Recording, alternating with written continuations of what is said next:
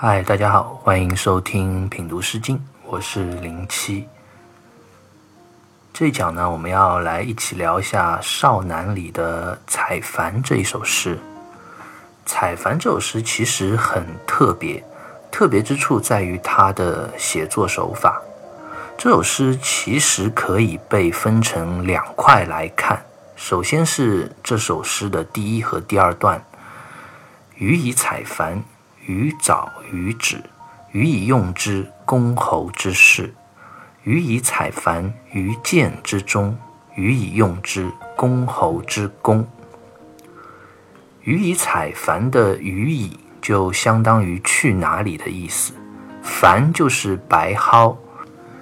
白蒿其实是一种非常常见的野外的植物，它春天生长，秋天成熟，可以用来食用。据朱熹说，也可以用来养蚕。那这句话的意思就是说，去哪里去采摘白蒿呢？于是接下来就说到鱼沼鱼止，沼就是水塘和水池的意思，止就是水中的小洲，也就是一小块陆地的意思。包括第二段所讲到的予以采蘩于涧之中。这个涧指的就是两山之间的水流，也就是山谷中的溪流。这两段的分别前一半，其实都告诉了我们采摘白蒿要去哪里，要去水塘边，要去水中的小洲上，或者是山谷里的溪水旁。清代的王先谦他就说，矾这种植物，也就是白蒿，它其实分为水生和陆生的两种。又说到水生的白蒿馨香而美，所以采矾这首诗所讲的采摘的白蒿，就有可能就是水生的那种，所以要到有水的地方去采摘。那采摘白蒿用来做什么呢？前两段的后半句就紧接着告诉了我们一个答案：予以用之，公侯之事；予以用之，公侯之功。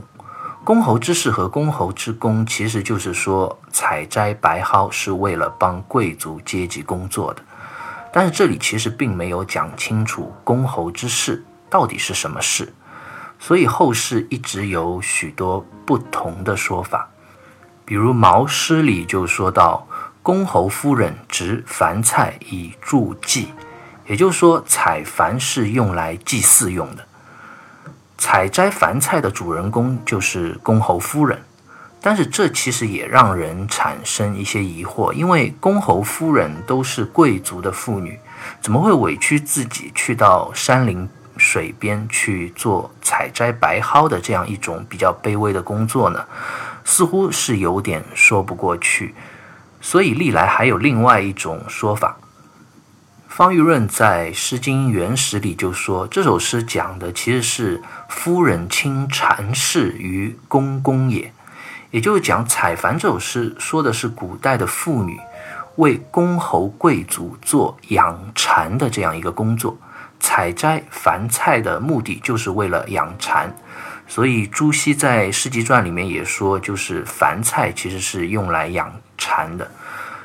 公侯之宫的宫，那这里讲的也就不是祭祀的祖庙了，而是专门用来养蚕的蚕室。当然，这两种说法都各有各的理由，我们可以选择一个自己更为倾向的解释就行了。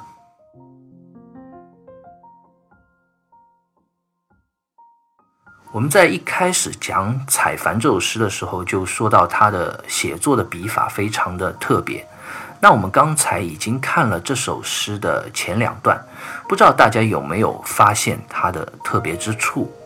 其实第一和第二段的诗歌和我们之前已经聊到过的那些《诗经》里的诗歌有一个比较明显的区别，那就是它运用了一种歌谣对唱、一问一答的这样一种方式。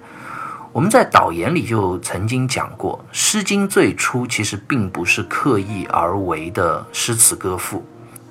也不是古人在自己的书房里安安静静认真写作而成的这样一种文学作品。其实，《诗经》最初是民间传唱的歌谣。如果我们去过一些农村或者山间山野，偶尔也会听到田间山里劳作的这样的人民，他们会唱起山歌，唱起歌谣。有一些是他们独自一个人独自吟唱的，有一些则是人与人之间相互应和、一问一答的这样一种歌唱形式。那《采蘩》这首诗，很明显，它最初一定就是这样一首用来对唱的山歌。在林间水边采摘白蒿的妇女们互相对唱，用以排解劳作的艰辛。这样一种对唱的形式，就好像给了我们如今阅读这首诗歌的读者一种声音听觉上的描写。其实就好像有点类似王维诗歌里所写的那样：“空山不见人，但闻人语响。”这其实是一种侧面的灵动的描写手法，就好像我们身临其境的走在这个山林里。隐隐约约的听到附近有这样几个妇女之间的对唱，我们没有见到他们人的样子。这首诗歌里其实从头到尾也没有去细致地描写过所谓主人公的形象，我们只是听见了动人的山歌，穿透了树林山谷，隐隐约约若隐若现。从这样的声音里，我们知道他们是一群采摘白蒿凡菜的劳作妇女。他们劳作的目的是为了帮公侯贵族去干活。这种写作手法，以声音带出人，再带出事的这种方法，从声音的描写，也就是一个小小的局部，带出了整体的内容，非常的特别，也最符合《诗经》这样一种民间歌谣的最初的表达形式。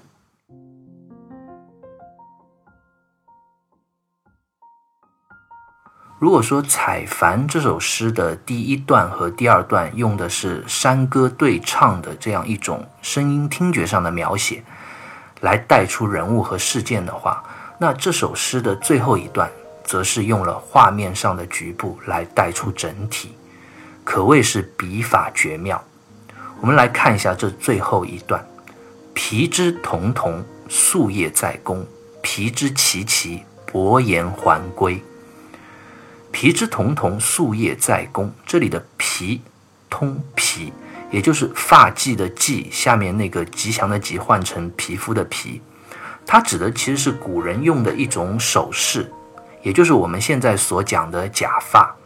古时候的人会把地位比较卑微的人或者犯罪受到刑罚的那些人的头发剪下来，然后编结成为假发，作为妇女戴在头上的头饰。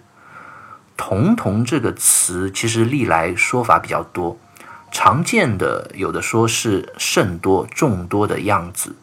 也有讲是奴仆、仆童的意思。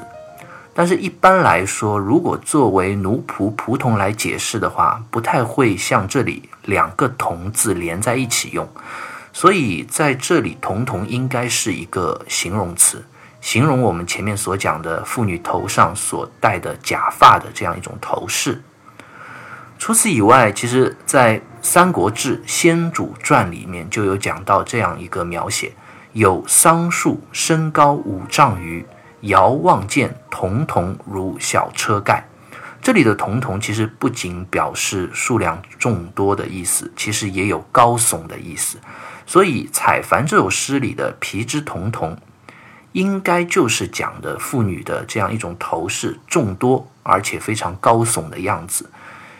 也就是指有许多发型打扮非常整齐的这样一个妇女劳动者，她们夙夜在公，整天从早到晚都在为公事忙碌。这当然是承接前两段的公侯之事、公侯之功而说的，讲的是妇女们在采摘完凡菜后为公侯忙碌奔波。那接下来讲到的皮之萋萋，萋萋通常的意思也是众多的。样子，当然也还有另外一个意思，就是舒缓放松的意思。所以这里也被用来形容妇女头上的这样一个假发的头饰。虽然还是数量众多，但是已经不像之前童童所描绘的那样整齐高耸，而是有点舒缓、有点散乱这样一种状态。所以接下来讲到薄颜还归，也就是。经过了几天的劳累，要完工回家了。头发也从一开始整齐高耸，到了最后变得有点散乱蓬松。读到这里，我们也会发现，其实第三段也是从一个局部带出整体的描写。采凡这首诗开始的两段，其实是用山歌对唱的声音带出了这样一个故事，但这里它其实是用了两个画面之间的切换来带出这个故事。两个画面其实都是和劳作的妇女的头发有关系的。一个画面是装饰的比较整齐的，带着高耸的这样一个头饰的这个画面；另外一个是有些蓬松、有些舒缓、凌乱的头发的画面。作者并没有描述他们具体劳作的过程，而是单单给出了这样两个关于头发局部变化的画面。我们通过这两个画面，就可以联想到这些劳作的妇女们在这些劳动的日子里，心情艰苦的这样一种状态。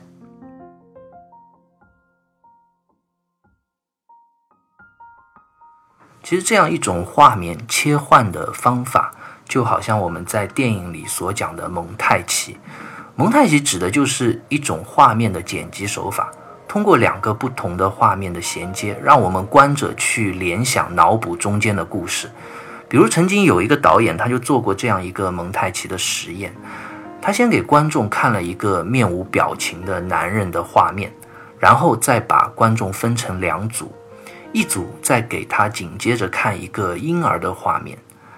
然后另外一组给他们紧接着看一个妇女的画面。看到婴儿画面的观众都自己联想了一个关于父爱的故事，而看到妇女画面的观众其实都联想到了一个关于爱情的故事。这其实就是一种蒙太奇。诗歌的创作其实也是如此。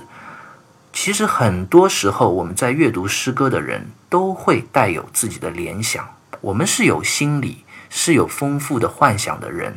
那作者如果会巧妙地运用这种画面之间的衔接。让我们能够发挥这种想象，去做这样一种画面的切换，就可以不用很明确的去繁琐的讲述一个故事，而通过把握我们阅读者的心理，让我们去联想、想象，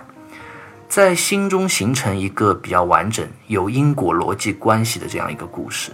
而《采凡》这首诗就是一个很好的文学上应用这种画面切换蒙太奇手法的范例。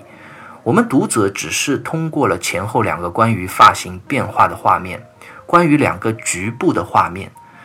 作者没有赘述，也没有多说，我们就可以立即想象到这群妇女在辛勤劳作的这段时间的工作状态。方玉润在《诗经原始》里就说：“不辨其人，但见手势之招摇往返而已。”也就是说，《采凡》这首诗里的人物本身是很模糊的，不辨其人呢，我们分辨不清楚，也辨别不清。我们看到的只是妇女头饰的来来往往和头饰从整齐高耸变到凌乱舒缓的这样一种变化的状态。但是，正是这样一种画面上的切换，却也让我们可以想象和幻想出中间这样一个故事的本身。所以，《采凡》这首诗虽然简单，但是它的写作手法的确是非常的另类有趣。从头到尾都没有正面的详细的描写，都是侧写。首先两段用声音、听觉上的感受来侧写，带出了这样一个故事，然后再用画面的切换来让我们读者自己去想象这个故事的本身。这是文学上创作的绝妙之处。也是值得我们现在如果在做文学创作时候可以学习借鉴的。好，关于《采凡》这首诗，我们就聊到这里，下期再会。